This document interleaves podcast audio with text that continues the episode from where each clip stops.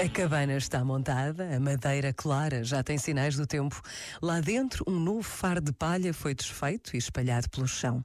As figuras desenhadas com todo o cuidado mostram um São José atento, quase curvado, e uma Nossa Senhora sentada, tranquila. O resto do fardo de palha vai receber um pequeno menino Jesus, envolto em panos, a dormir, sorridente. Por estes dias, um pequeno gato aninha-se no calor da palha. Tudo muito simples, tal como terá sido há mais de dois mil anos em Belém. Na Quinta do Bom Pastor anuncia-se o Natal. Na proximidade do dia de Natal, que esta breve pausa nos ajuda a preparar a festa que vamos celebrar. Pensa nisto e boa noite. Este momento está disponível em podcast no site e na app.